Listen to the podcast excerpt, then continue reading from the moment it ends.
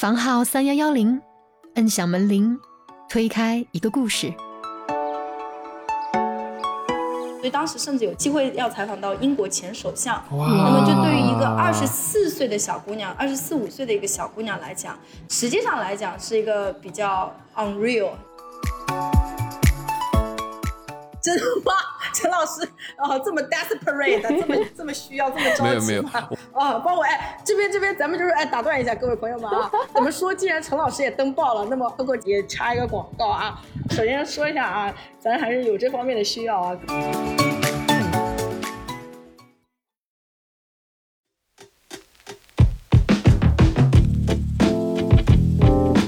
Hello，小伙伴们，大家好，欢迎来到我们的播客房号三幺零，我是雪峰。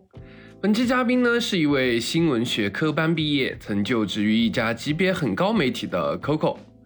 整场聊天下来啊，Coco 无数次的提到，他觉得记者并不是一个特别好的工作，但同时呢，这也是一份很有吸引力、平台特别棒，可能成为一个很好跳板的工作。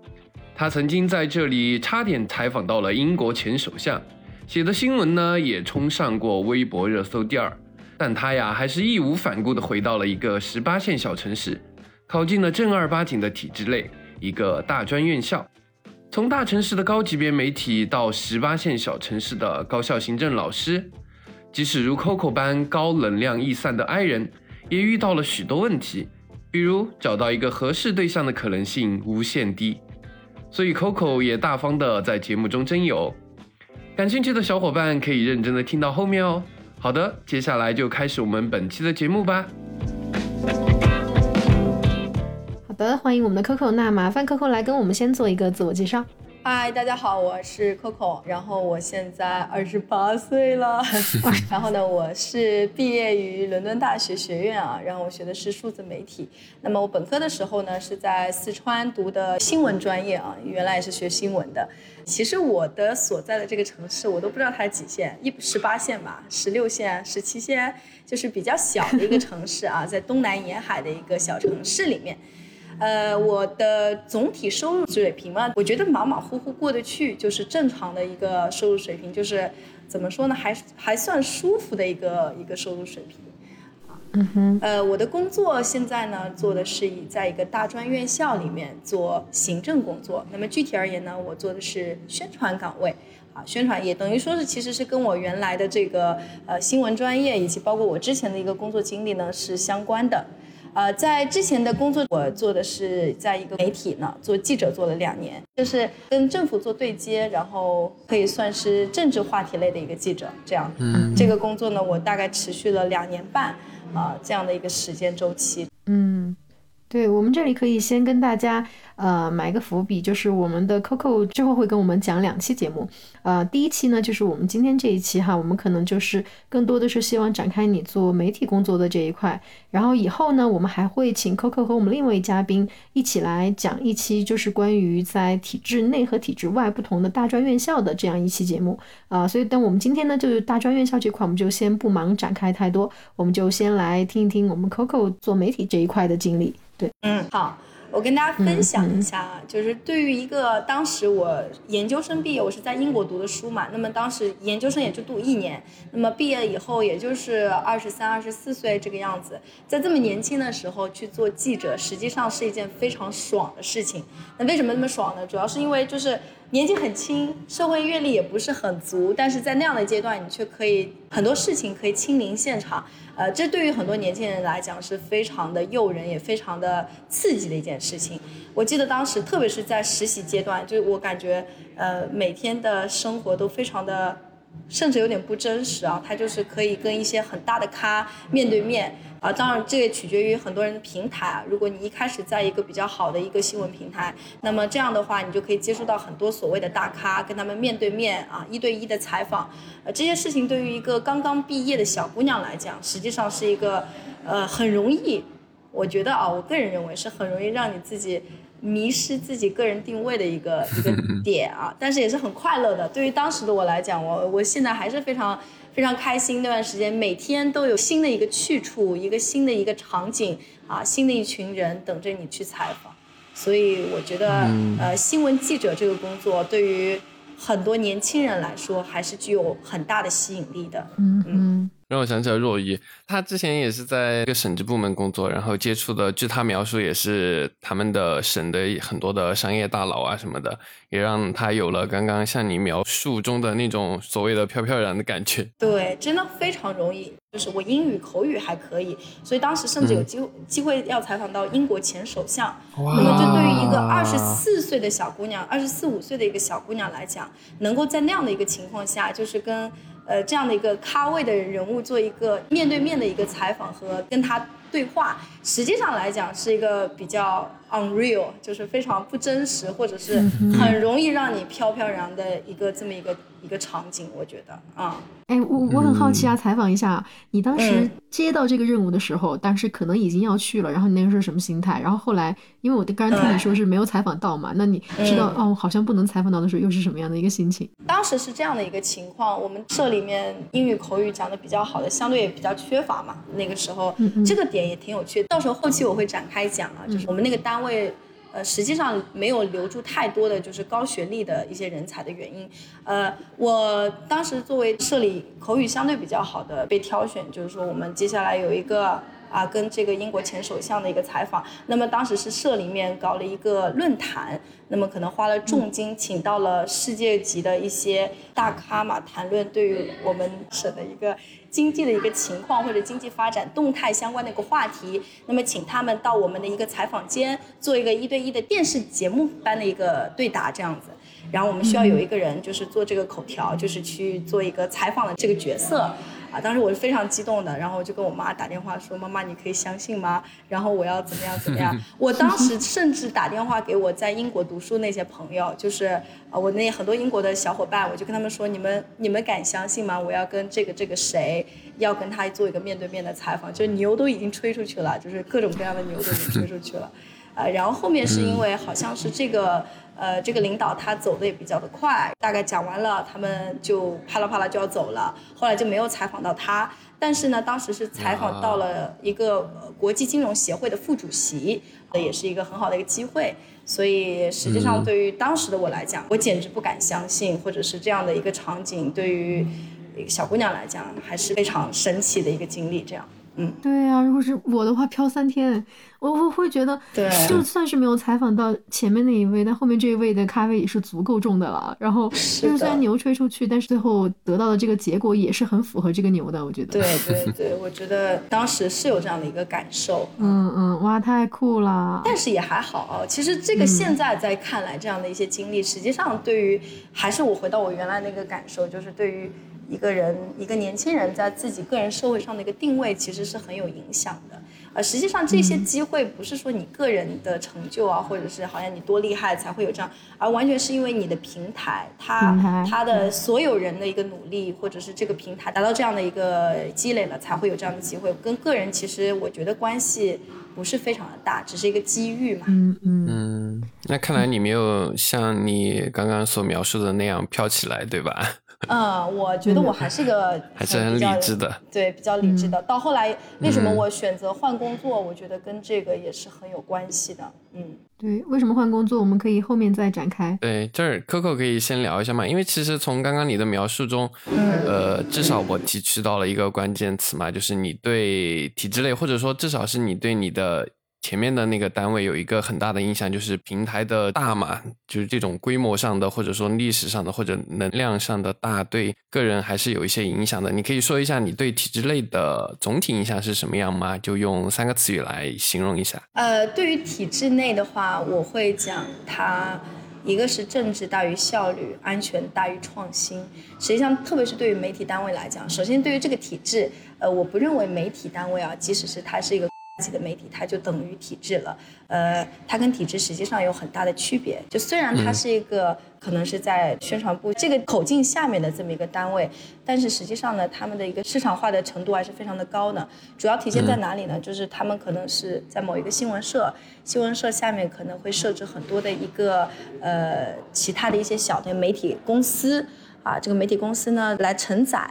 这么多的一些。啊新闻人才、记者啊一些编辑人员，他不他会把这个编制放在这样的公司下面。所以说，呃，我不认为这个媒体它是属于典型的我们的一个体制内的概念。但是即使是这样，它也有体制的一些总体的一些特点，比如说，尤其是在一个呃一个主流媒体当中，肯定它的政治性是高于它的这个效率的啊。但是相对来讲，媒体比一般的体制肯定更讲效率，但是依然啊，这个政治永远是最高的啊。然后安全要大于创新，很多我们的一些想法啊，我像我比如说，我会受到一些灵感，就是受到国外外媒的一些灵感。那我觉得我们的媒体也可以这么做，我们的我们的主流媒体也可以更加的接地气啊，或者是，呃，换一些别的一种方式去发声啊，这样的一些想法呢，在回到我们那个社里面来讲，实际上是非常难推动的啊，所以我觉得，呃，可以说它的安全的安全上的考量肯定大过于这个创新的一些变化这样的。嗯嗯嗯啊，然后我觉得媒体体制性还有一个点，就是人员的流动性非常的强，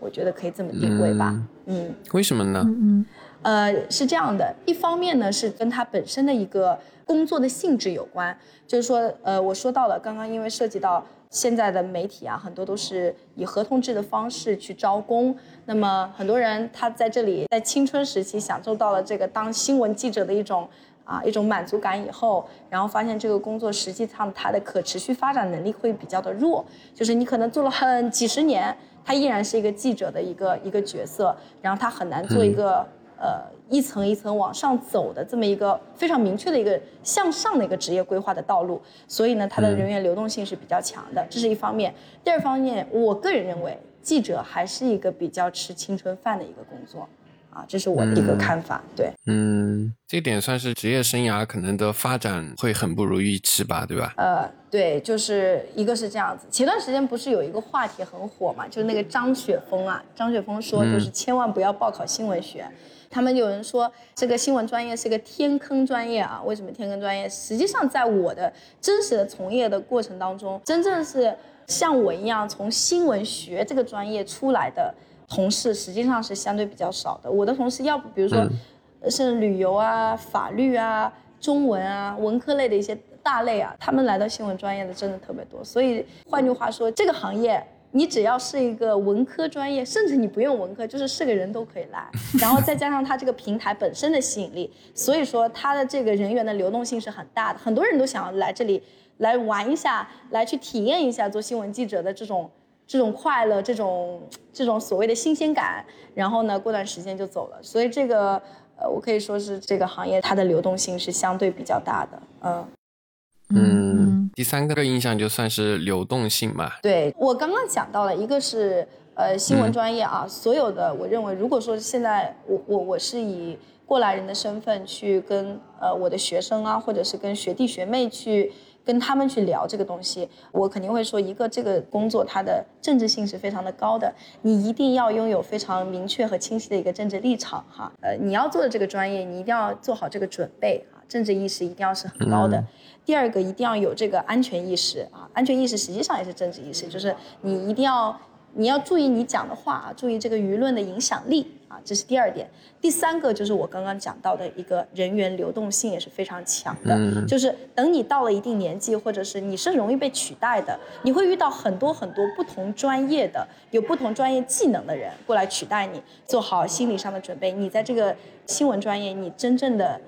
内核的一个竞争力是什么？所以我觉得这三点可以呃概括到我们。啊，新闻行业的一个特点吧，我是这么觉得。嗯，这三个词还蛮不一样的，就是可能是因为 Coco 所在的平台不一样嘛，跟我们往期基本上所有的嘉宾对体制类的印象都还蛮不一样的。嗯嗯，所以我我现在就很好奇，那 Coco 你当时进这个媒体单位的时候，你也是因为是想去体验一下？还是说什么原因？你当时的心理机制是什么样的呢？走进一个新闻媒体对我来讲是一个很自然的事情，因为我是作为新闻专业，然后我们新闻专业有个特点啊，读书读到第四年，就是大四的时候就会开始实习了，就一年的时间都拿来实习，所以我们也是对这个进入新闻媒体行业做了一个充足的准备。呃，然后另外呢，我自己也是一个非常 E 的人。啊，就是那个就 MBTI 那个非常非常 E 的一个人啊，感觉到了。对，所以在我这样的一个性格驱动下去跟外界打交道，跟外界产生联系，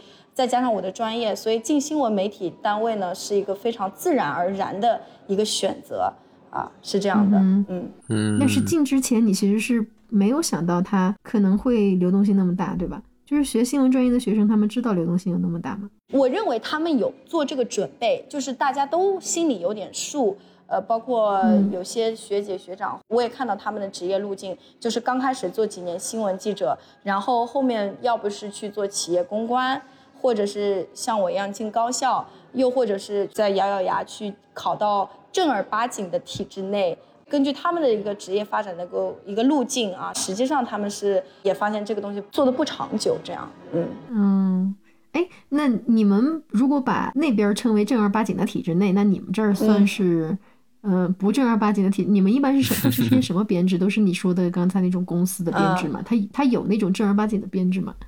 我那我给大家介绍一下，就是说像以我的这个单位为主啊，实际上。呃，它也存在编制，但是我的理解应该他们是以事业编制，他的事业编制这群人形成了这个社里面这个分社里面的一个管理层。那么在这样的一个基础上呢，因为我们现在这个呃媒体单位的一个市场化的一个变化。为了赚钱嘛，呃，他们就会在这个分社的下面去下这下设很多所谓的传媒公司，那么人员的编制是放在这个传媒公司里面的，所以实际上所有的这个像我还有我很多的同事，在这个单位里面起到非常重要的一个角色的这些同事啊，但他们都是合同制的一个状态，这样的。非常重要的角色是指可以举一下例子吗？可以这么理解吧，就是他们是单位的笔杆子，然后呢，也是所谓的一些主编的人物呢。主编的人物包括笔杆子，又比如说我们的主播，那些经常要上镜的，在我们看来觉得这些人非常重要的一些角色，他们也都是一个以合同制的方式去留在这个单位里面的。嗯。那还是跟我们想象的挺不一样。是的，是的。我的感觉还是好像还跟高校蛮像的，就是呃，很多人是有编制嘛，但是也有很多青教，就是年轻的行政老师或者教师，就好多好像也是合同制的，对吧？对。还蛮像的，听起来蛮像的。我可以这么说一下，以比例的形式来讲的话，嗯嗯嗯，呃，我们这个单位，我走之前，他有，嗯，假设他有一百人哈，那么他的体制内的一个人数应该是不超过十个人啊，不超过十个人是体制内的。那跟高校应该完全不一样，完全不一样。应该高校是高校是以我想应该是一半一半吧，我想。对，那跟高校确实。完全不一样，而且像他们应该是有一个他们所谓的那种公司来做承接，但是高校可能它更多的就是直接是第三方人事代理公司或者什么样的。哎，对，是这样的，就是我们这个合同制的这些人跟体制的这波呃管理层的这些领导，实际上的关系是非常紧密的，或者是说我们就是工工作在一起的。嗯，对，就是我们还是要提供非常重要的一些力量吧。也可以跟大家介绍一下啊，可能很多人对这个工作他也有一些想法，或者他们有些问题，我给大家介绍一下，就是在这个新闻社里面，它是一个什么样的工作的一个状态呢？它其实分成几波人，一波呢是行政管理人员，往往呢就是一部一部分是有编制的这群社长啊，或者副社长啊、总编啊之类这样的一些角色，他们呢是可能是有编制的。然后另外一波是行政人员，包括财务啊这些东西，大概每个单位里面都有的。那么剩下的大部分就是一个是采编人员。那么这个采编人员分为哪部分呢？一个是正儿八经的传统意义的采编人员，还有一部分呢是服务于经营的新闻经营的一些采编人员。这个是什么一个概念呢？就是说，我这个新闻社，因为它是等于说是自营自销，或者是他要通过自己的力量去赚钱这么一个情况，呃，所以是怎么样？他们需要跟地方的政府做一些合作，比如说帮他们承接一些宣传的一些工作啊，提供一些专业上的宣传的一些力量啊，提供一些专业的指导等等，或者是帮助他们建立他们的融媒体平台之类的，来做一些营收。那么有一部分的采编人员。他们就是专门去为这些合作做一些做一些服务的，服务这些政府啊，服务这些单位的，啊，嗯，所以可以说是，我觉得这样说来，这个跟我们传统学这个新闻采编啊，可能是有一点距离和一些差距的啊。嗯，听起来有一点像那个医药代表住医院的那种角色一样，有一点点，我觉得有一点点像。嗯，那我我有一个问题蛮好奇的，正好问一下 Coco，就是之前我有听到过一种说法嘛，就是说我们国家的宣传的口是比较特别的，然后某一些媒体的话，你要报道某一类的新闻是要有相应的资质的。那刚刚前面 Coco 也提到你来自一家级别比较高的媒体，那可以给大家介绍一下，就是我们国家这个媒体系统它是有一个级别存在的吗？然后这个分级是怎么样的呢？首先啊，从我的这个工作角度来讲，我现在所认识到的这个媒体的级别，它可能涉及到一个国家级、省级，然后地方市级这么一个一个层次啊。呃，我的这个媒体它的一个特点呢是，呃，它主要还是一个对外宣传的一个口径，然后对外的这些新闻。因为相对来讲，在呃，我觉得这也是一个历史性的一步一步吧。当时的对外宣传的几个新闻单位相对比较有限，那么我所在这个媒体单位呢，是对外宣传的。啊，其中的一个比较重要和主流的一个口径，呃，但是现在是出现一个什么情况？现在的一个新闻媒体的一个情况，就是不管你是国家级的媒体，还是就是说地方的一些媒体啊，都会出现一个想要往外宣传的一个做法，甚至连地方的一些小的融媒体单位。啊，他都会有说想要拓宽自己对外宣传的一个口径，所以说现在对外宣传不再是那几家主流的媒体了。但是我的那个那家媒体，它也是承接着对外宣传统战功能的这么一个媒体单位。嗯，就是我们日常口中说的，比如说官媒啊、党媒啊这一类的，对吧？是的，是的，是的，嗯。嗯，我补充一点啊，那尽管我们以官媒、党媒来称呼这些媒体，但是呢，实际上每一家这个所谓的官媒、党媒的一个媒体，他们的一个做法和他们的一种新闻报道的形式，实际上是各有千秋的，呃，以及他们跟老百姓和人民这个生活的一个贴近程度，或者是接地气的一个程度，我觉得不同的媒体单位还是有很大的不同的。我所在这个媒体呢，它是以接地气为它的一个特点啊，是这样的，嗯。现在好像是因为就是自媒体发展的比较旺盛嘛，然后好像就是很多这种大家都没法区分了，因为有很多比如说中国叉叉网、中国叉叉报或者北京叉叉社就之类的。就是听起来好像很牛逼，一听就是官媒党媒，但是你一去搜的话，它其实好像只是一家普通的媒体，就这样的情况。一般来讲啊，我的理解是这样：作为一个传统的新闻记者，他对于新闻的这个层层把关啊，还是有很大的严谨性的。我所在这个国家级媒体，它是非常对于新闻的真实性和客观性的要求是比较高的。呃，可能你所说的一个新闻，它可能不是准确性不是很高，真实性不是很强的一个情况，出现在什么情况呢？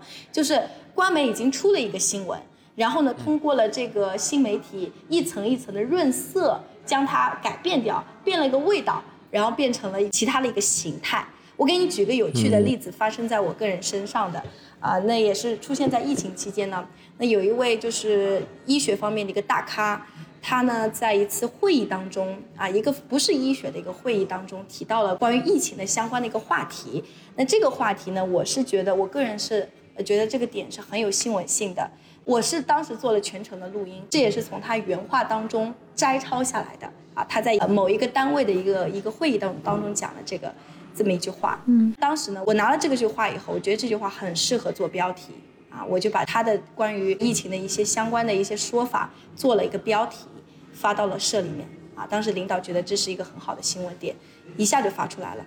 发出来以后，当时我晚上好像还有跟几个记者同事一起出去吃饭，我的领导给我打电话，他跟我说说你看一下微博，当时是什么情况呢？就是我写的这条新闻上了微博的第二名，就是热搜第二名。啊，关于这个人的 一个说法。然后我的领导很害怕，他说那个专家他们的团队非常的惊慌，他们说我在那里胡编乱造，我是没有胡编乱造，因为我是他的原话，我的录音都发给了我的领导，说我这个是一点都没有改变他的原话。那么是出现一个什么情况呢？当他发酵在在新媒体的时候，这个新闻的源头是我。但是在经过新媒体的一个润色或者是戏剧化的一个重演的当中，他把这个话就用不同的形式去嫁接，通过改变其中的一些小小的字眼，改变其中的一些小小的措辞，让这个东西变成前面的我的说法是相对来说比较保守的，但是通过新媒体他们就讲的非常的确定，啊，就言之凿凿的去说这么一些定论啊，关于疫情的一些定论，所以呢，导致这个东西就直接爆掉了。爆掉了。后来，后来，后来这个事情的一个结果，对我们带来很大麻烦吧？呃，对我是有一定的麻烦，但是还有一个点就是，原来我们单位跟他们这个团队，或者是跟他们这个医院是有一定的合作的，这个合作被取消掉了啊，这个是后面发生的事情。对，所以说，呃，我我可以这么说吧，就是说，传统的记者还是有自己的一些职业操守，但是就是当我们的新闻放到这个互联网的环境下的时候，就容易被。被改变，所以这个不能说新闻本身有问题，而是这个互联网它就是一这样的一个特点啊。嗯，对，这个其实也是我之前准备中间某个时间点问的一个问题，就是。像 Coco，你作为一个在这样的大的平台出来，呃，就像你刚刚对自己的形容叫传统的新闻工作者嘛，对现在的这种碎片化的这种新闻信息的看法，其实你的看法还是蛮正向的，就是你觉得它是可能是现在就互联网的一个特点，它可能就需要一些爆炸性的文字或者一些吸睛的标题来去传播，但是但是其实这次传播对你和你当时你们单位也造成了很大的影响啊。你不觉得就是这样的传播链条或者说传播方式有问题吗？啊，首先这个不是我能够决定的。作为新闻记者的角度来讲，我们的语言是趋于保守和趋于呃安全的，就像我刚刚讲的安全，这是我们的一个特点啊，这是我们一个特点。但是呢，当任何一条新闻你放到互联网里面，放到互联网，它就会形成一个发酵，这个发酵是你控制不了的，所以这个东西。你没法改变，就是你作为记者，你肯定会抓到一个最有戏剧性或者是最具有传播价值的一个点。那么新媒体环境下，互联网也是这样，它会抓到你一个最有传播的一个点啊，然后以讹传讹，以讹传讹就传成另外一个形式的。这个是我觉得是不能控制的一个问题。嗯，这这这这对于我来讲呢，其实我觉得这没办法。其实每一个个体，你看新闻，你看到那个言语非常的保守。呃，没有给你一个定论，或者是他只是说到他可能怎么样，这样的新闻你不会想读的。你人们看新闻的目的是想要知道一个是什么，就是是什么，而不是对一个确切的事情。如果你只是告诉我这个东西有可能会怎么样，有可能会形成怎么样的一个效应，这个东西大家不愿意听的。大家想要知道这个东西，呃，会给我造成什么样的一个直接的生活上的影响。所以这个我认为是非常正常的一个事情，啊。嗯，那个人也想问你一个问题，就是这件事情之后呢，他对你，就比如说你们社里面有当时给你什么样的一些处分或者是安慰？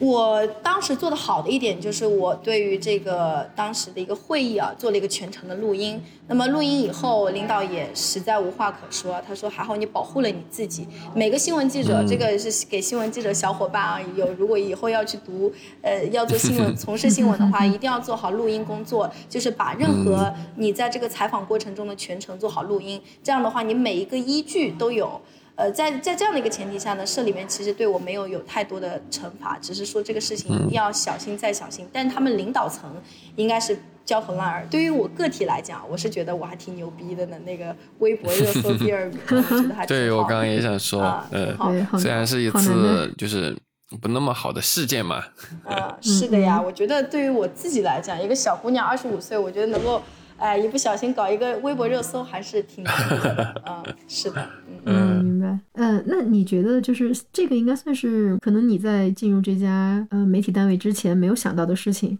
那如果现在让你回想一下，当年你自己最初对这个媒体单位的预期，你觉得可能这家媒体符合你预期的在什么地方，不符合的又在什么地方？嗯，我觉得新闻新闻这个工作是这样，你永远不知道它会发生什么事情啊。在我进入这个新闻媒体行业之前，我也不知道会有这个漫长的疫情等待阶段，所以这个就是它的魅力所在，就是呃，它每天都是新的，它常常会有新的事情发生，林林总总，这个是我觉得新闻的一个很大的特性。那么包括我现在也是在做新闻宣传相关的，我依然会觉得新闻宣传是充满趣味的，因为它是一直在发掘故事，就像你们在做的事情一样，一直在。在发掘故事、找到故事的这么一个过程，所以总体来讲，它还是好玩的。那有一些细节，有一些在工作过程当中令我想象不到的，就比如说，呃，像我之前说到的一些，比如说这个单位的一个结构啊，啊，原来这个记者还可以为了钱而工作，啊，或者是。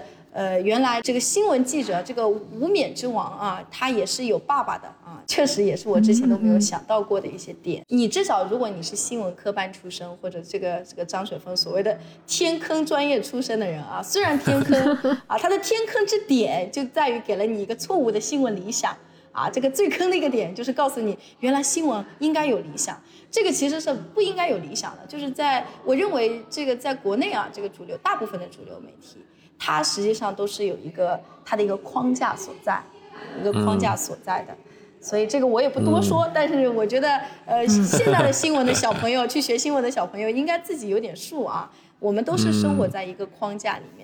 生活在框架里面，带着镣铐起舞吧？怎么说？只能是这么讲了。嗯嗯，对。关于新闻梦想这个，我还记得之前看到过一些报道嘛。当然是国外的哈，肯定是西方的。我忘了他是哪个国家的了。他就作为一个战地记者，然后经常都是在中东地区那些战乱、那些我们在新闻里面可以看到，经常都是战乱的地区。他可能真的实现了所谓的新闻理想吧。但是我也看了他的生平，他其实是。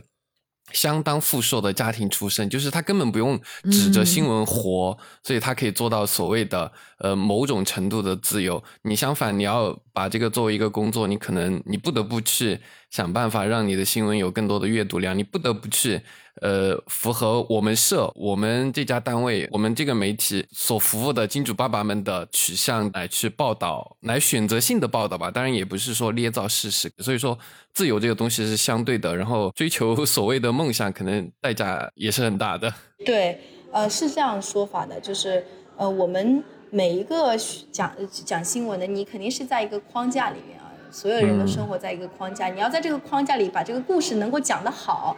呃，也是非常重要的。我一直在想啊，做新闻到底给我带来了什么？是教我更会更会写这个格式格式化的八股文，还是什么？就什么样的一个核心能力，我从这个工作中收获了？我认为最大的一个核心能力还是讲述故事的能力，就是讲述故事的能力是我从呃新闻工作当中就实实在在获得的。怎么把一个故事讲好，或者怎么让别人对一个很无聊的东西感兴趣，这个是我觉得是新闻工作者的一个核心核心战斗力。就这个战斗力，你即使是放在另外一个语言的环境下，就是假设有一天我从我变成一个英文记者，一个法语记者，我依然可以做得好，就是我讲故事的一个能力。这个是我认为做新闻的一个核心竞争力嗯。嗯，这可能也是需要时间来沉淀的，对吧？这需要时间，也需要机会，因为很多的新闻记者，就像我之前讲的，他的工作不是讲故事，而是去做宣传、去做报道、去做做最简单的一些、最最最机械化的一些宣传。能够找到一个平台去讲这个故事，实际上它是非常困难的。这也是为什么我们说，哎，新闻专业真是一个天坑，因为它不一定，你就算进到这个平台，你也没有这个。能力或者没有这个机会去讲好一个故事，呃，所以这个对不一定要进入新闻平台去做新闻，我是这么想的啊。嗯，特别是现在自媒体这么发达的的年代，对吧？是的，是的，是的。我自己写的新闻，凡凡你像你们平台，像你们的这个播客的播放量。我肯定远远高于我的那些新闻，我的新闻写的太无聊了。就是如果去搜我的名字，肯定有好多好多我的新闻，但这些新闻我现在看的非常的无聊，就是它没有一个故事，它就是大部分我写的新闻，依然就是因为别人需要这方面的报道的一个需求，一个曝光量的需求，某个单位，那么我帮他们做一下这个事情。但是你们的播客不一样，你们的播客是在讲故事，每一个个体的生动的故事。所以我回到我刚刚讲的那句话，不是你要进入新闻平台才能做新闻的，完全可以，你从任何一个平台都可以做新闻的一个事情，啊，所以又回到了刚刚您的那个话题，呃，就是是不是要有什么记者证啊，或者是记者的一个一个具体一个官方给的一个身份，呃，其实是不需要的，做新闻任何人都可以，在任何平台都可以。啊，嗯嗯，哇，Coco 谬赞我们了，我觉得一下子就把我们的高度都升高了，你发现没？那绝对是这样的，上价值了。嗯，我我确实哈，我是之前不是看到有一个那个规定嘛，说是如果没有这种就是媒体的资质，你是不能够播新闻的。所以我觉得我们可能只能算故事，对吧？因为其实我也没有把自己的这个播客定义为一个嗯。有这种新闻传播能力的东西。我只是觉得我们可以记录一些故事，然后来告诉大家这些故事分别是什么，可能带给什么样的人一些不同的启示。对，嗯，Coco 讲的是广义一点的？我说的是广义，还有一个可嗯能嗯像自媒体工作者跟新闻工作者很大的一个区别啊。其实我们讲故事的能力都有，都存在，但是最大的一个区别，我认为是离现场的一个距离。那么记者的工作最大的一个工最大一个优势在于，我们离现场的距离很近，对于一个事情和客观事情发生的一个真，我们离真相的距离比呃普通的自媒体工作者要近很多，所以我们才可以成为和这个呃新闻的来源，是因为我们离客观现场的距离会比大部分人要更近一些，啊，是这样的一个最大的区别啊。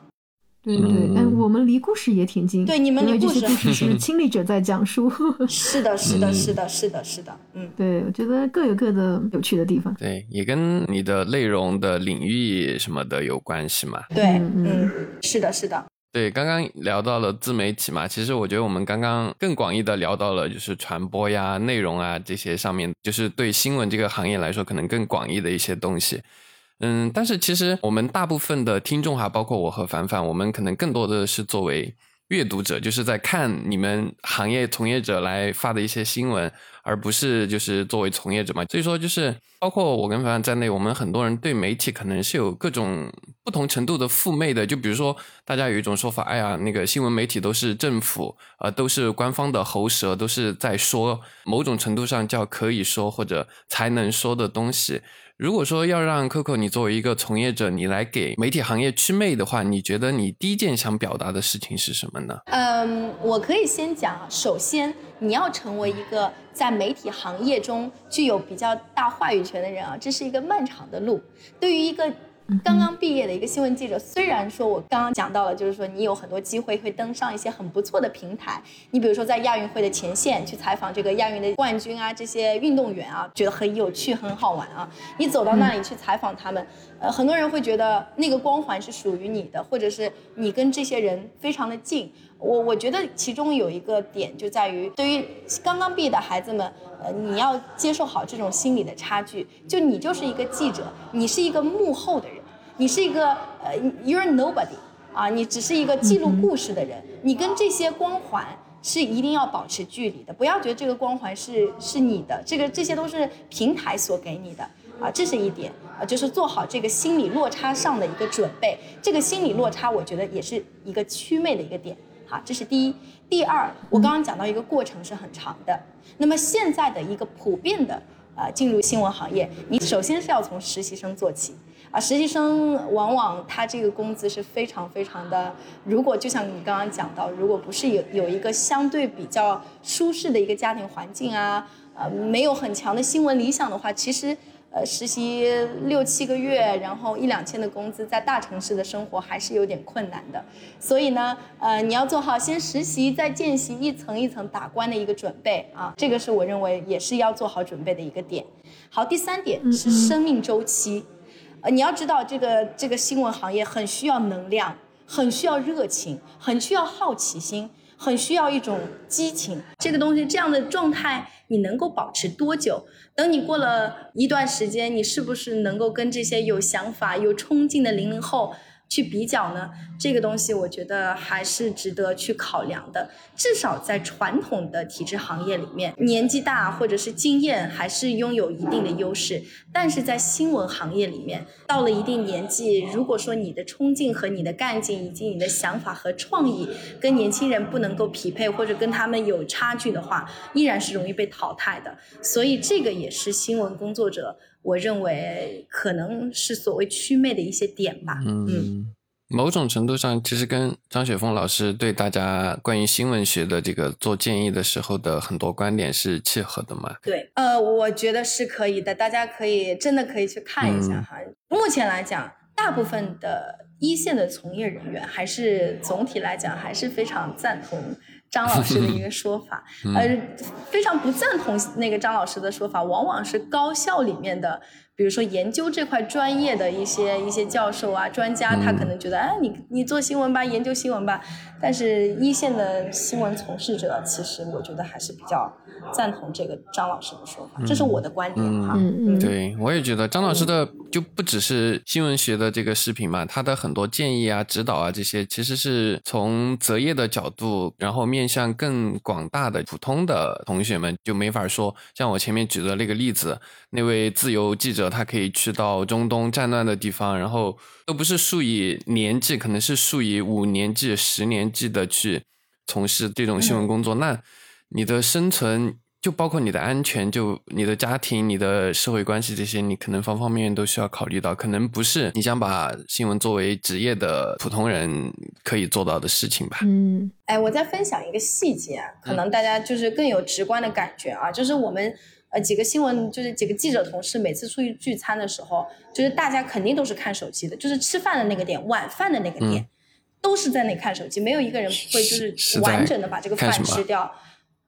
看什么呢？因为是这样子的，大部分的时间我们收到的通讯稿，可能从单位或者是各个消息来源来到我们这里，都是要到了下午三四点钟了。那么三四点钟以后，我们根据他们的一个通讯稿做一个改编，或者是重新去采编。这个采编的过程花了几个小时，然后再把这个我们的稿子发到我们的主编那里，这么一个流程下来，等到主编给我们反馈修改意见的时候，基本上都是晚上或者是晚饭时间了。所以这个时候大大部分时间，我们基本上出去吃饭都是带电脑的，就是一边吃饭一边打电脑。所以基本上你跟家人在一起的时间，然后你的节假日是没有的，就是节假日是更没有。五一、国庆都是新闻的高发期，还有春节。春节我们有那个新春走基层，就是新闻工作者，你肯定知道我在说什么，就是新春走基层这个东西啊。别人在过家里过年，然后你要到别人家里过年啊，为了什么呢？为了采新闻，这个事情也是很离谱的。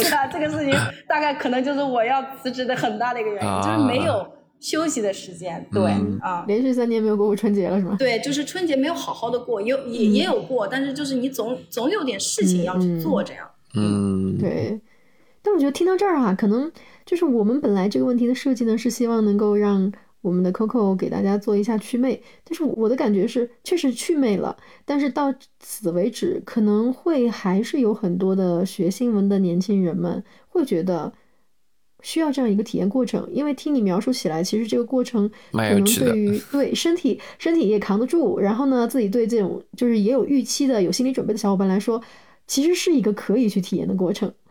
很有意思，当然了，当然了，当然很有意思，很好玩的。就有些事情哈，尤其是你一不小心就进入了一个相对比较高的一个层次的新闻平台，可好玩了。有些事情你是别人走不到的，你凭借着这个平台优势，你可以走到的。虽然你拿着一千块钱的月收入啊，然后但是呢，你一个小年轻，二十二十出头的小年轻，被很多人都叫老师，这个感觉也是非常神奇的。他们都是叫你叫某某老师，某某老师。虽然你看起来就一看就是刚毕业的小姑娘啊。人家叫你某老师，某老师，还是那种感觉是蛮神奇的。对，那那我们来聊一下老师们的一千块的月收入啊。就是首先，你作为 你当这个一千块月收入的老师的时候，你对这件事情的看法如何？我刚毕业的时候被叫老师的时候，我其实我觉得你不要叫我小小老师了，你叫我小小什么就行了，你叫我小小抠 啊，你叫我小抠就可以了，别叫我老师。但是时间久了以后，你这个老师会逐渐的渗透到你的血液当中啊，你就会觉得我就是那个老师。啊，就是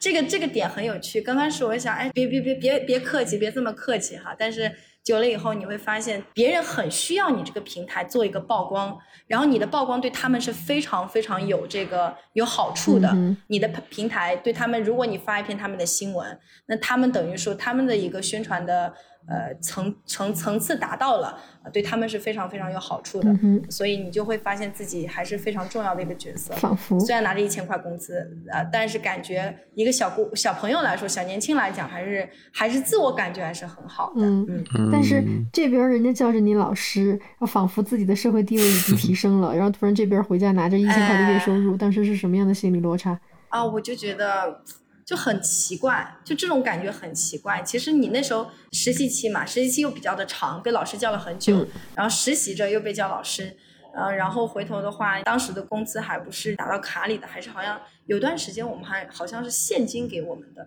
我也不知道为什么，就可能各种各样的原因都有吧。然后就是那个钱真的是就很薄很薄的钱，就感觉就是，哎，我是老师吗？就是为什么要叫我老师呢？就是我就是一个写稿子的，就很神奇，就这种感觉。很落差又很大，嗯嗯，就可能你当时拿着那个很薄很薄的钱的时候，感觉是我要是今年春节回家跟以前一样拿个压岁钱，可能都比现在多，是吧？对呀，这个做做记者，我我父母是觉得这个事情很离谱的，就是就这个事情就是你你你好像做的很厉害的事情，但是实际上那个工资是非常。就我们要买房嘛，在那个城市二三线、二线城市买房，东南沿海这边的买房子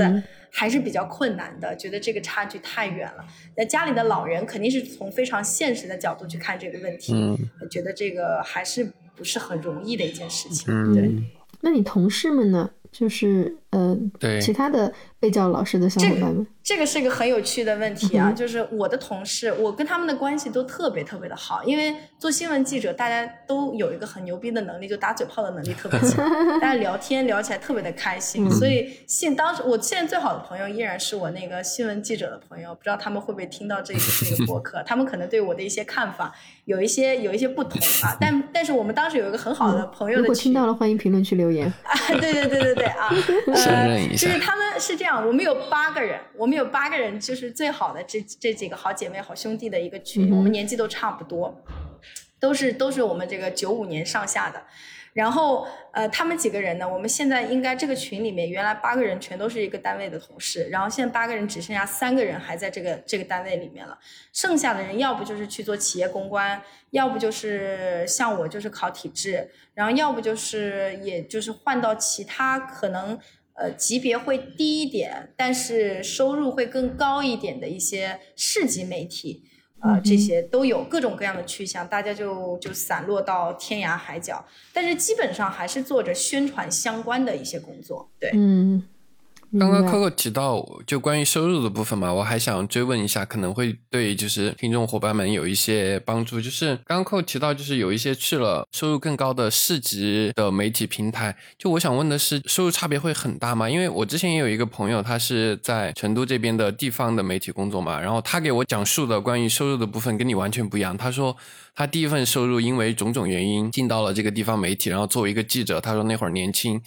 呃，又不用上下班打卡，然后每天就开着车，然后到处去采新闻，然后认识了很多人，然后收入也特别高。他还说，他从那儿离职之后，他以前收入的积蓄都支撑他很舒服的在社会上生活了很久很久。可以给大家介绍一下，就在不同层级的媒体这个收入的区别吗？呃，如果大家对收入感兴趣，首先这个收入这个肯定是一个不能讲的事情，但是我给大家这么说一下，在一个单位里面的收入也是很大的区别。你在不同的部门。比如说你是新媒体啊，我们当时是在一个所谓的时政部，这个时政部是相对来讲收入最高的一个地方。那么时政、新媒体还有一个就是拉一些合作跟做地方合作的，每个地方的收入的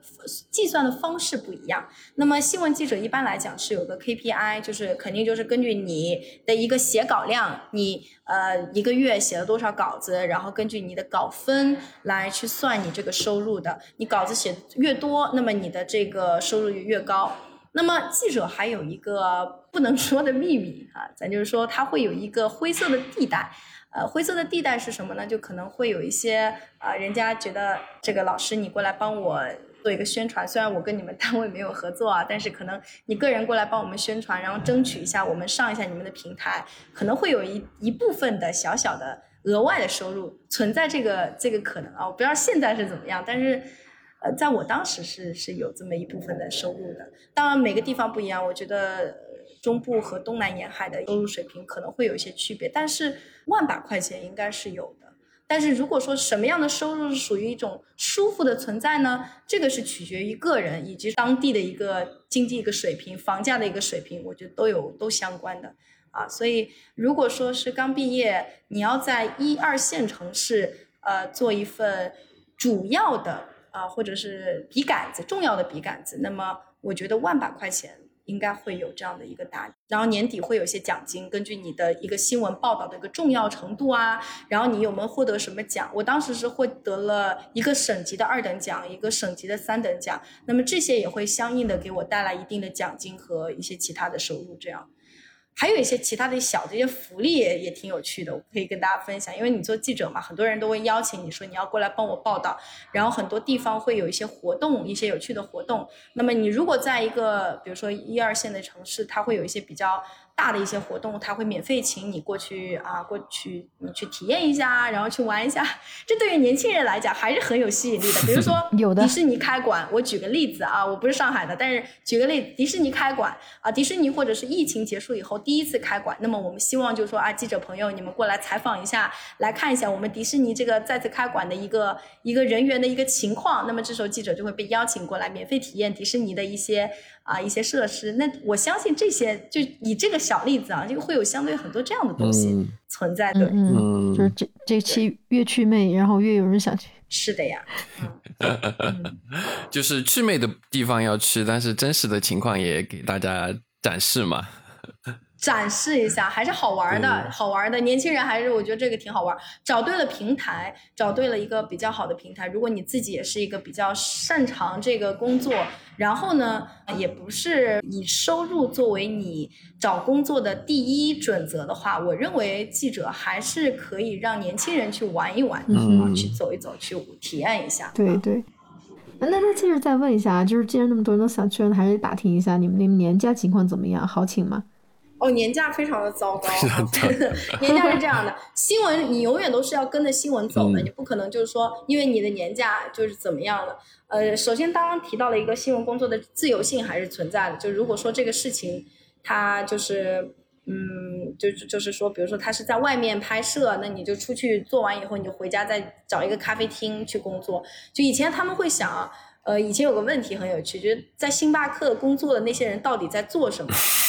就是我我我当时就是就是我呀，就是我我就是那个在星巴克工作的人呀，因为当时必须得传稿子了，然后你必须要找一个能够坐的地方，然后不会被打扰的地方做一个工作。那么星巴克就是一个很好的地方，就是你不会被打扰，有 WiFi，然后有网络，你就在那里工作。这个这个就是你你存在这个所谓的自由性，我就是会随便找一家咖啡馆，这个是在身体上。啊，物理上你还是存在一定的自由性，嗯嗯，但心灵上是不存在自由的啊。所以，所以年年假是有多糟糕？是有年假不能请，还是说因为要跟着时事、要跟着热点走，所以经常会被中断？所以说大家都不请，还是怎么样呢？呃，那相对于我现在的工作来讲，就是比如他们年假是只有五天吧，然后这个五天他基本上。呃，等于说你那个月的考核，我们不是有 KPI 吗？就比如说你要写多少篇稿子，那么很显然，如果说每个月都有这个 KPI，那你这个五天的时间你就耽误掉了，你就不能完成这个 KPI。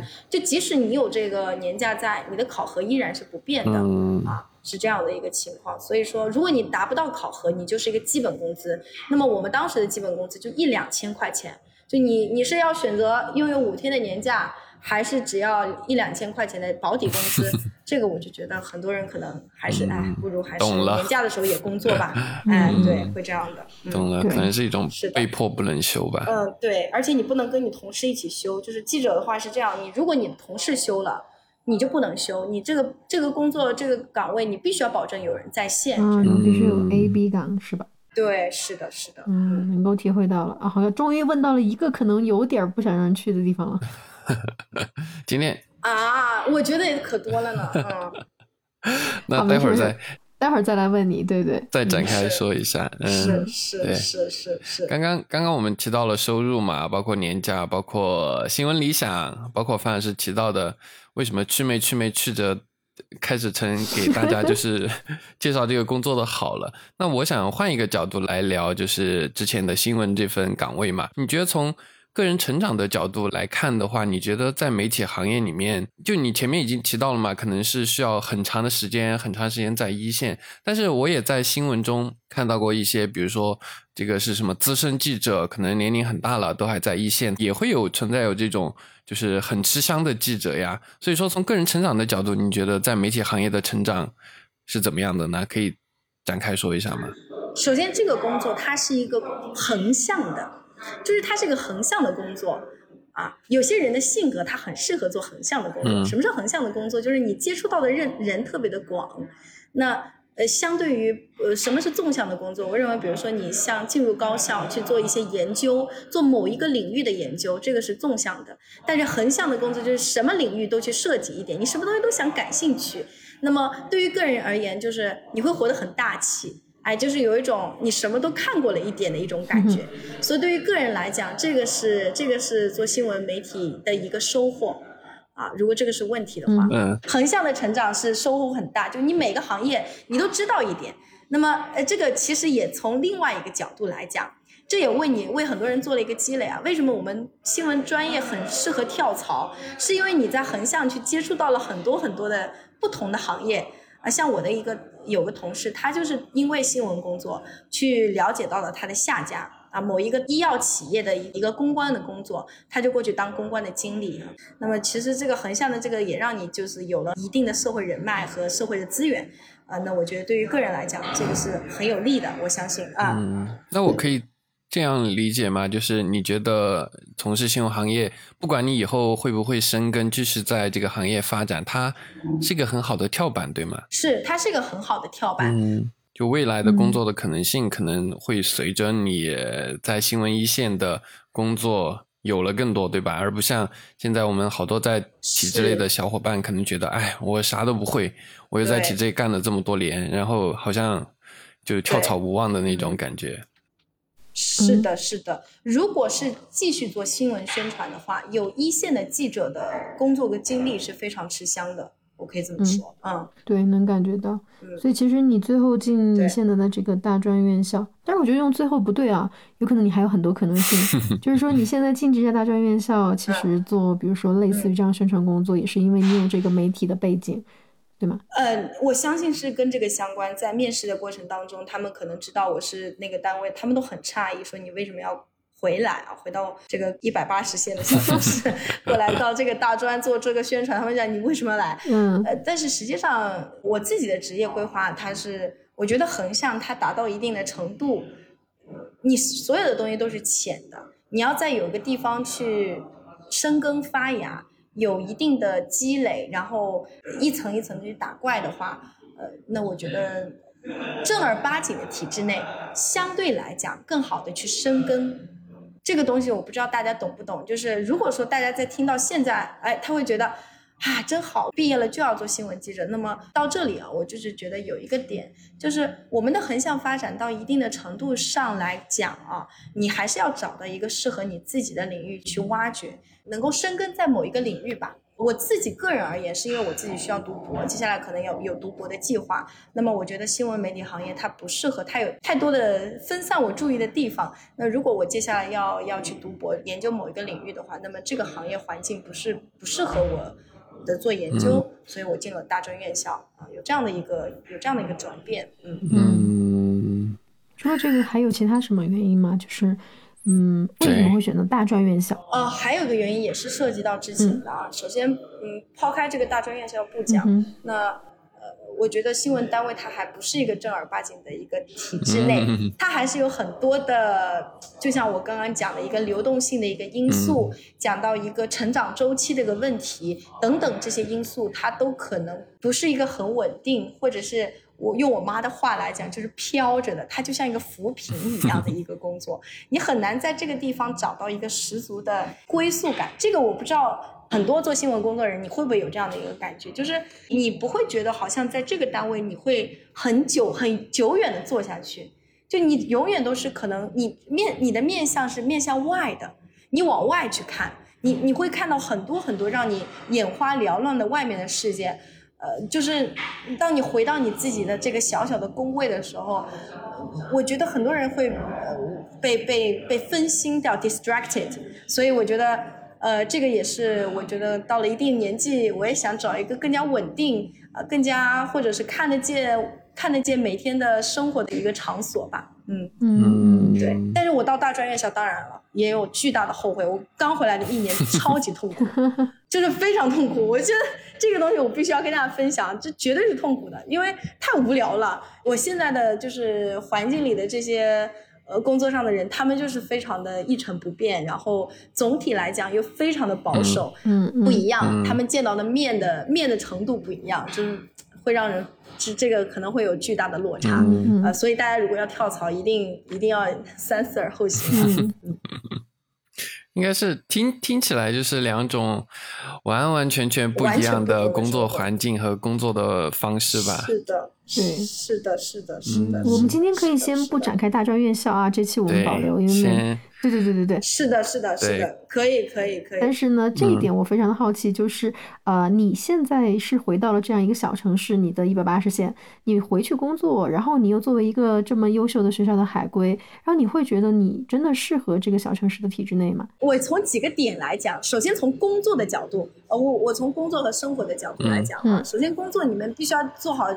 做好这个准备。我的我现在所在的这个十八一百八十线城市啊，它它有一个数据很厉害啊，好像是那个那个是生育率很高，嗯。哦，生育率很高是什么意思？就是这个城市它有一个主题，结婚生子。主 啊，这里的女人有一个，哎，就是这个这里的女人到了我这个年纪，她们即将会非常非常的进入一个漩涡。但我觉得在国内啊，中国都是这样的一个环境，但是你进入一个小城市，有更大这样的一个可能啊，就是。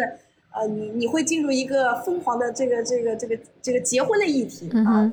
你的事业放到一边啊，这个都不重要。包括我的领导，我自己的直系领导，以及我的大领导，我的我的书记都跟我讲说，你你现在第一事情不要读博，你先去把老公给找到啊，先找个人随便嫁了啊。这个当然他也没有说这么直接，嗯但是就这个意意思嘛就是说，换句话说，呃，在这个城市里面生活达到某某种标准也是非常重要的。呃，所以呢，在大城市里面，我们年轻人工作工作是是我们的优先级，但是进入小城市以后，大家都挺注注重自己的一个生活品质啊，或者怎么样，所以他们会很容易把结婚啊这些东西纳入一个议题。嗯。嗯嗯。所以，呃，从一个女性的角度啊，呃，我我自诩自己是有点女性主义的人，嗯所以呃，还是存在一些一些危机和困难吧。嗯那你相过亲吗？我相过啊，我相过亲，甚至有成功的。哦，真的吗？可以可以可以给我们讲一个成功经历以及一个不成功经历吗？成功的经历是是这样的，很八卦。呃没关系，可以啊。就是这个成功的经历呢，他是另外一个高校的一个音乐老师，哦，然后他是一个非常有艺术气质的男人。嗯然后我当时喜欢他，完全是因为他的艺术气息。嗯呃，但是呢，我发现就是大部分回到小城市体制里的男孩儿啊，啊，这里可能有很多回到小城市的男孩儿的这个。这个这个啊，希望你们不要被冒犯到啊！但是我觉得他们第一，他们都趋于保守，嗯。呃，然后大部分的男孩还是比较的，就是比较传统、比较保守，对于男女男女性别上一个角色的定位还是有自己的坚持的。嗯所以呢，我我认为还是在相处的过程当中，如果你是在大城市，或者是我是从伦敦伦敦大学回来的，然后呃，我们当我们伦敦大学的一个校旗，它就是 LGBT，、嗯就是一个彩虹旗。嗯呃，那么嗯就是如果你从一个很开放、很很自由的一个一个心态或者一个环境里面回到一个非常保守、呃以结婚为主要议题的这么一个小城市，那你可能会遇到一种心理上的落差，以及这样的男孩子他他到底适不适合你？嗯，啊，我觉得这个是很多海归女回到小城市要面对的一个问题。所以即使这位音乐艺术家，他可能也还是会有这样的一些局限，对吧？他还是有很大的这个可能比较保守啊、比较传统啊、没怎么谈过恋爱的一些问题。嗯然后失败的话也差不多是一样的原因，他那个男生有点着急想要结婚，嗯但是呢，我的我的概念就是说我希望肯定是呃一定的交往达到一定的程度，嗯然后再步步入这个议题。但是那我觉得在小城市的很多男孩子，他们他一定要他是以结婚为目嗯，的，结婚为目的的相来亲嘛，接近你，这不是一件不好的嗯事情。但是我认为两个人需要一定的啊，我觉得先要先要做朋友啊，你们要先做朋友，然后再再这个再去考虑到你们俩是不是能够步入下一个阶段啊，这是我的理解。嗯。嗯，这儿我再对对帮那个 Coco 叠个甲嘛，我认为哈，我相信 Coco 也是，就是他提到的中性啊、保守，这应该是一个中性词，是一个形容词。然后提到的以结婚为目的的相亲，这个也是对一个行为的阐释嘛，也不是说这样就不好，对，只是说 Coco 和和这些男生的目的可能不完全一样，所以说最后怎么怎么样之类的，对。或者说是我们的节奏不是一样，就是我们的节奏可能不会是这么快去考虑到，对这个人是不是结婚 marriable，这个人是不是可结婚？我们我的第一感官是这个人能不能跟他相处，我会更加创造更多相处的时间，然后去。但是每个人可能对于这个的看法不一样嗯，这个是一个很大的话题，对。对，其实我跟樊老师，樊老师是已经结婚了嘛，然后睡睡睡睡已经也很大了，呃，也是相亲认识的，跟她老公。然后我现在跟我的女朋友也是相亲认识的，至少我自己哈，我其实就跟 Coco 一样，就是我只是想。我接受相亲这件事，就是我把它作为一个认识新的，有可能可以成为你的伴侣，然后甚至未来可以结婚的，以结婚为目的的一段交往的一个途径而已。但是不是说我相亲，我就是为了跟你结婚，我只是想跟你认识，如果合适的话，就有可能走向走向婚姻嘛，就这样的方式而已。对，我说的更加具体一点，我说的更加具体一点。比如说你，呃，我现在遇到过的一些相亲局，他们的问题会非常的直白，他们会拐弯抹角的去问你你的工资、你的收入、你的家庭，然后就是非常简单的一些问题。我认为，我个人认为人的复杂性，当然这些也可以决定你的性格，但是这些东西很不浪漫，它不能够体现出这个人是不是跟你合适。啊，所以我觉得，啊，这个是我对这个小地方相亲局的一个感受。嗯，对，我觉得陈老师说到这儿的时候，我第一反应也是，可能我们这种相亲跟小县城的相亲还是有那么一丢丢的区别。对对对，我们这个是，而且我们这个是一种自主自发的行为，就是陈老师相亲，你知道吧？他是自己跑去登报那种。真的吗？陈老师啊，这么 desperate，这么这么需要，这么着急吗？啊，帮我哎，这边这边，咱们就是哎，打断一下各位朋友们啊，怎么说，既然陈老师也登报了，那么过节插一个广告啊。首先说一下啊，咱还是有这方面的需要啊，各位那个大概讲一下地区嘛，可可。地区就是那个东南沿海啊，咱咱就都可以啊。然后呢，我比较喜欢就是运动的运动的男生，基本上就就就好像也没问题了啊，就可以了。搞笑，搞笑很重要，搞笑啊！呃，可以把节目听到这儿的的男生，应该也对 Coco 的性格呀各方面会有一个比较直观的了解嘛。如果觉得有兴趣认识的话，不是说有兴趣结婚哈，就有兴趣认识的话，可以就是私信或者通过我们的邮箱跟我们取得联系。嗯嗯，加小助手微信也行。对，对，加小助手微信也行。呃，你要不介意的话，直接在评论区留言，你不怕被大家看到的话，那也是很棒的。嗯，不要怕，我喜欢勇敢的男生，我喜欢勇敢啊，听到没？或者直接来听友群发问吧，没有问题的。现在已经在听友群，小伙伴可以直接找我们。对对对，Yes Yes Baby，Come on Baby，Yes。啊，我已经 我我已经感受到了，已经感受到了非常热情的 Coco。对啊，没关系，就是我就是这样的人啊，所以也很难。找到跟我能量相当的人吧，就是所以我觉得，呃，还是回到那个问题啊。如果很多人问我说大城市还是小县城，那么我我觉得这个你的能量水平啊，如果用英文来讲就是 energy level，你的能量水平你要对自己有个定位，你是什么样能量的人去做什么样的事情。如果你是一个能量很广，然后或者是你能量很大，呃，你很有热情，很有激情，你对于很多事情很有想法冲劲的话。我觉得可以在自己比较年轻的阶段，就是二十出头的那个时候，去在大城市里去体验一波，然后等你稍微你的能量值有一定的回归的时候，呃，可以想到回到小县城，可能会会比较好一点。嗯嗯，这是我的一个想法。那我这样问呢，Coco，就是你对于你目前的能量水平和你目前的状态，就各方面，就你你本人你个人视角现在。你这个状态，你回到小县城，你后悔吗？我很后悔啊！我就是每或者说你有什么地方后悔我有很多地方后悔。第一哈，在这个小县城很难找到男朋友，这是一个啊啊！这个第二个。第二个是什么呢？呃，小城市不不是小县城哈，就是还有第二个就是你你在这个城市找到跟你能量值相当的那种年轻人相对比较少。回到小城市里面，回到父母身边的那群年轻人，大部分大家是比较保守或者是嗯比较安全的人，比较稳定、比较安全，性格相对比较内向。呃，对对对，我当然也不是全部都是这样，但是这样的概率会高一点，呃，所以呃会有一些觉得嗯，好像。懂我的人越来越少了，只能通过播客来 寻找跟我同频的人。呃，但是呃，确实啊，这个这个是存在一定的寂寞阶段。但是我认为还有一个就是很多东西是要靠自己去创造的。嗯。那么你自己，你可以作为一个能量的中心和能量的来源，就是呃，即使你在这个地方找不到跟你适配的人，但是你也可以作为一个中心和主体去吸引到跟你相关的人。比如说你去承办一些活动。像我就是有参与一些读书会的一些一些构建，就是比如说帮帮我朋友弄一些读书会，那么我们就会通过这样的方式，在这个小城市里面吸引很多呃。趣味相投，还有比如说，呃，去搞一些，去组织一些登山啊，组织一些呃运动啊，户外的一些活动，去吸引能量相关的人。就是不要等到那些人去找你，在小的地方，如果你找不到跟你同频的人，那你就自己主动的去找。就像我主动的找到凡凡，告诉他说，哎，这个点我觉得我可以跟大家分享。其实可以自己主动出击，去找到自己的，去创造。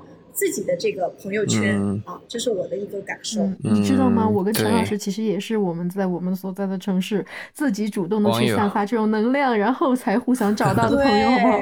就不管你是在呃能量值很高的大城市，还是可能能量值相对比较低的小城市，我认为每一个人。他肯定都能能找到朋友和找到一群小伙伴，但是这个需要就是有时候你这个概率比较低的时候，一定要主动出击，找到对的人，然后再就是一个一个一个去链接起来，你就会找到一大群跟你差不多的小伙伴，一定要自己主动出击。嗯，对，是的，感受得到我们 Coco 是那种能量散发不完，所以他需要有很多事情可能在旁边支持他，然后我们需要去做更多的能量的事情的那种人。其实我觉得我就说到这有点像啊，我真的觉得我也是这样人。虽然虽然可能我能量值还没有你高，因为毕竟年龄有点大了，但是我我会没有凡凡你高，凡凡你很厉害，包括你做的那个事情，就是你你另外一个事情，我觉得那个事情就是你说完以后，我其实自己一直在想，这个东西能不能有没有可能我也去做？哇，就是太有趣了，你这个事情。好，以后哪一期节目我专门来讲我自己的时候，我们再展开。就是关于我的这些事情，对我就真的我很太太开心跟你聊这个天了，因为我觉得就是我有一些东西跟你是同频的，然后可能在我更年轻的时候，我也在一个小小的体制内的这种单位里面，我我曾经真的我在一档我们有一个大概一千观众左右的一个文娱活动里面，他们对我后来的评价是，你好像就没有从舞台上下来过。我是主持人，然后我还 编了一个节目，然后我还那个那个节目的从视频到剪辑到找演员到排练全是我弄的。然后完了之后，我还参加了一个，就是跟另外一个学美声的姐姐一起唱了一首歌，然后又跟呃一帮就是挺年轻的小伙伴一起跳了一个舞啊，反正就是感觉就是他们就说每天你就是做财务的吗？就 在怀疑我到底 是不是有很多能量用不完，但我确实是那种感觉，就是我遇到我喜欢这些事情，我一定一定是会全力以赴。对对对，这个很重要，很重要啊，有热情。对，所以可能这也是后来我会觉得还有一些能量可能需要继续去散发的原因，然后才辞掉了工作。对对，一定要这样，就是不要让自己的能量去停止掉，因为每个人的能量不一样。这个是我后来才发现的，就是有些人他本来就不喜欢做那么多的事情，他就喜欢就是比较内向啊，或者做自己喜欢做，就沉浸在自己的小世界里面。我觉得这是也是这是不同的人的一种性格人格特点，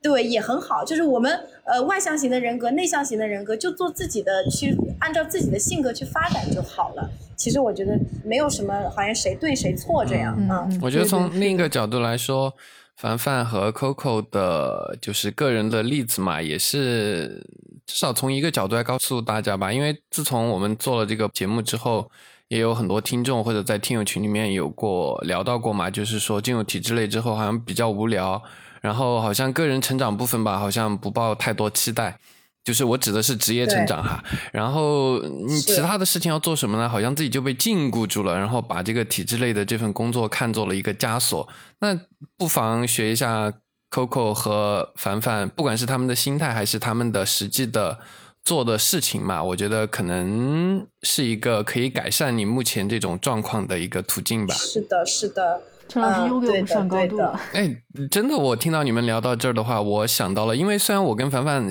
我们现在在做这一个博客嘛，但是我跟凡凡我们经常在听友群里面说，或者节目里面也提到过，就我跟凡凡是不管是从性格还是个人经历，还是方方面面都是完全不太一样的两个人。就我听你们两两位在惺惺相惜的时候，我就突然想到了那些在我们听友群里面抱怨说啊工作好无聊啊，我就这一辈子要做公务员了，然后就感觉很困顿的听友们，我真的觉得你们俩的很多事情吧，包括心态，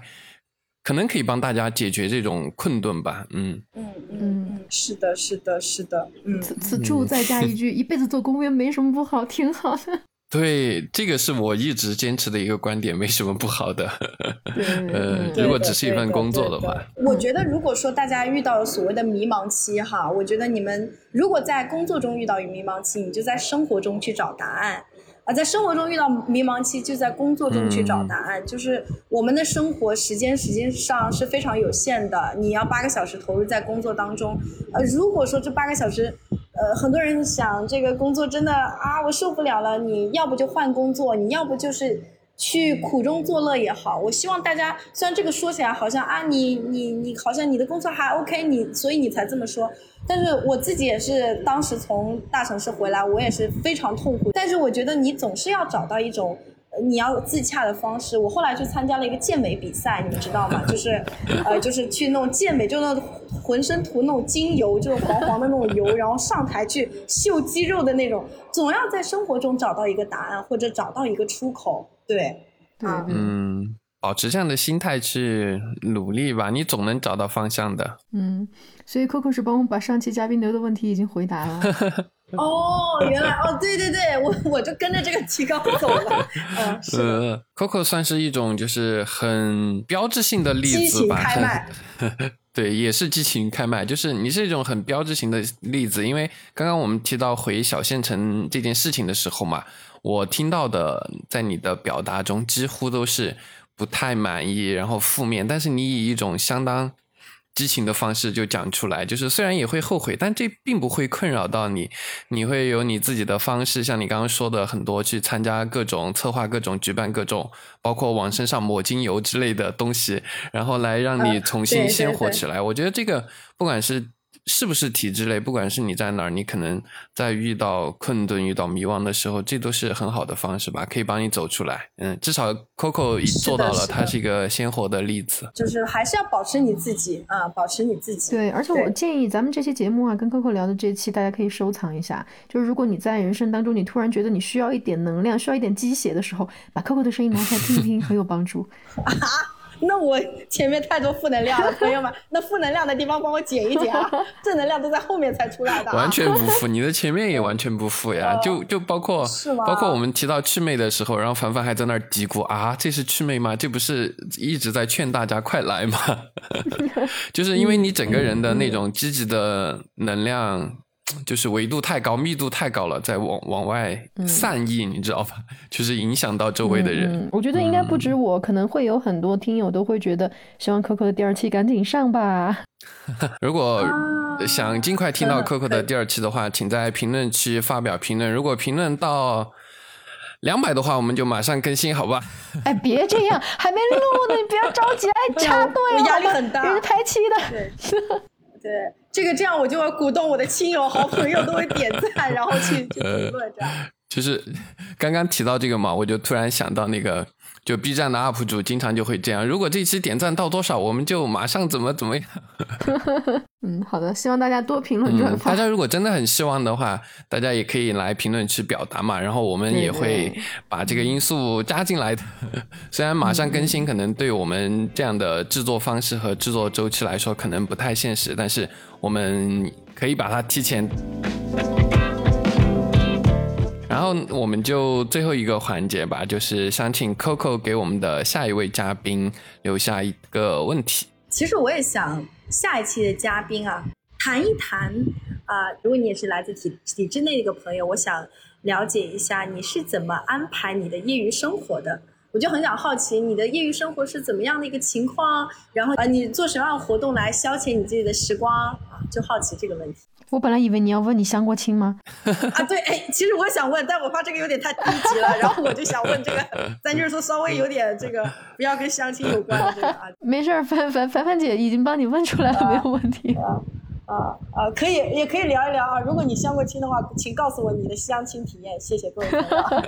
好的，好的，收到。OK，再记了。对，我这里再补充一句话，不好意思，我插一句，因为呃，我的工作经历哈，相对来说。不能说这个这个就是所有的一个行业的常态，在媒体行业呢，因为有各个层级不同的媒体的一个状态，所以呢，这个只是我基于个人的体验。如果很多我的同行、我的记者同行，你觉得这个点跟你所在的一个状态不一样的话，那我觉得这也是非常正常。我也欢迎大家啊，在评论区或者是我们互动一下，了解一下你的一个状态是怎么样。我只是仅仅供个人的一个经历作为参考啊。对对。是这样的，我们每一位嘉宾其实都只是代表他的个人，然后呢，也希望大家对对对对对，不要因为一个个人个体告诉你的一些经历，然后就以偏概全的去看待整个行业。呃，对对对对对，是的，希望大家都理性。嗯，兼听则明，偏信则暗嘛。我们这个节目的其中一个目的就是我们的嘉宾给大家带来个人视角的看法，然后。